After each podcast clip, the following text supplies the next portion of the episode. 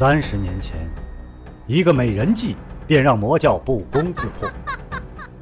不知背后是谁在下棋，又下了怎样的一盘棋呢？身世、门派、兴亡，是阴谋还是预言？当命运之海向自己奔流而来，又当如何抉择呢？敬请收听长篇奇幻武侠小说《命天录》，原著娄烨雪，演播青莲。第六十章诊治。文坛室内，林军正在替苗姐诊脉，他很清楚。没有人邀请他，他是为自己而来的。但萧建成居然为自己作保。袅袅青烟当中，林军平静的放下了手。有救，太好了！杏林馆定下点破苗杰气海的治疗方案之后，这数日正在帮苗杰调理身体。本来打算明日就实施的，还好林军今晚赶到，苗师兄的武功保住了。林军微微一笑。大概需要十天才能把那股阴毒的真力给消掉，期间可能颇有苦楚，你要忍住啊！苗杰大为激动，若能保住我的武功，我吃点苦又有什么要紧？霍离行一笑，悄悄闪出了门外，向等候在外的茶部众兄弟宣告了这一喜讯。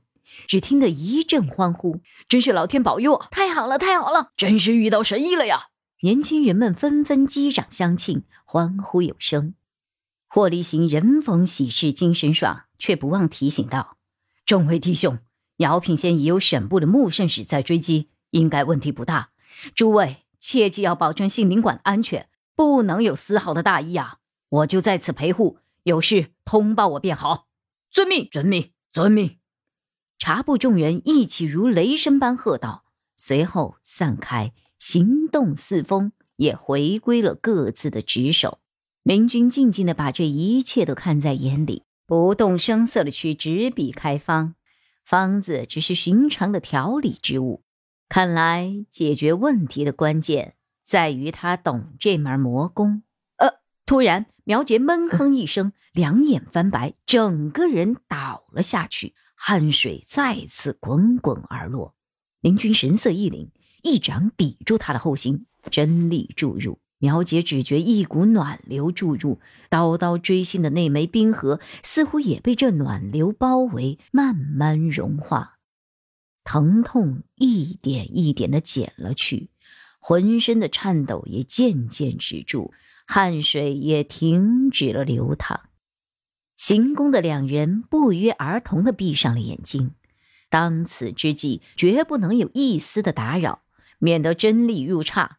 霍立行不发一言，默默的守护在旁边，手指轻轻一勾，窗户无声的关上，再没有光影打扰二人的行宫。终于，苗杰的气色恢复了平静，白气冲散，林军与苗杰双掌分开。便见苗杰躺卧在床上，已然昏睡过去。林军替他盖上了被子，嘱咐陪护之人注意他的脉搏呼吸，便欲起身离开。方才运功疗伤，苗杰虚弱之中都是一身大汗，更别提在旁边陪护之人，那是紧张的脸色发白。但是林军却像无事人一样轻描淡写，起身离开之时，依旧是风姿飘然。霍立行追上去道：“林公子，可否借地一叙？”林军停下了脚步，似乎在衡量面前年轻人是否值得交心。随后道：“你说吧。”霍立行大喜：“林公子既承蒙出手相助，可否再度赐教，我们能够如何防住谢影瑶的魔功？”林君微微皱眉：“我的长生九如功可以消掉一切至阴至阳之气，所以。”侥幸可以援手，至于谢明法的武功，我是不懂的，更无从指导，真是抱歉。此人开门，声音温润，令人如坐春风。虽然是名义拒绝，却毫不令人有沮丧之感。霍立行微微一笑，道了声谢，退了下来。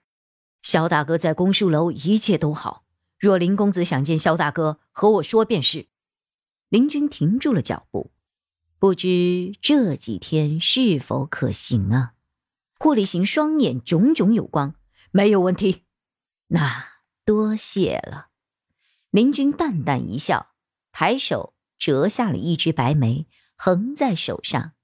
一旁的秦任早就闪了出来，一声“主子”，一脸的心花怒放。林君白梅在手，便带着秦任飘然而去。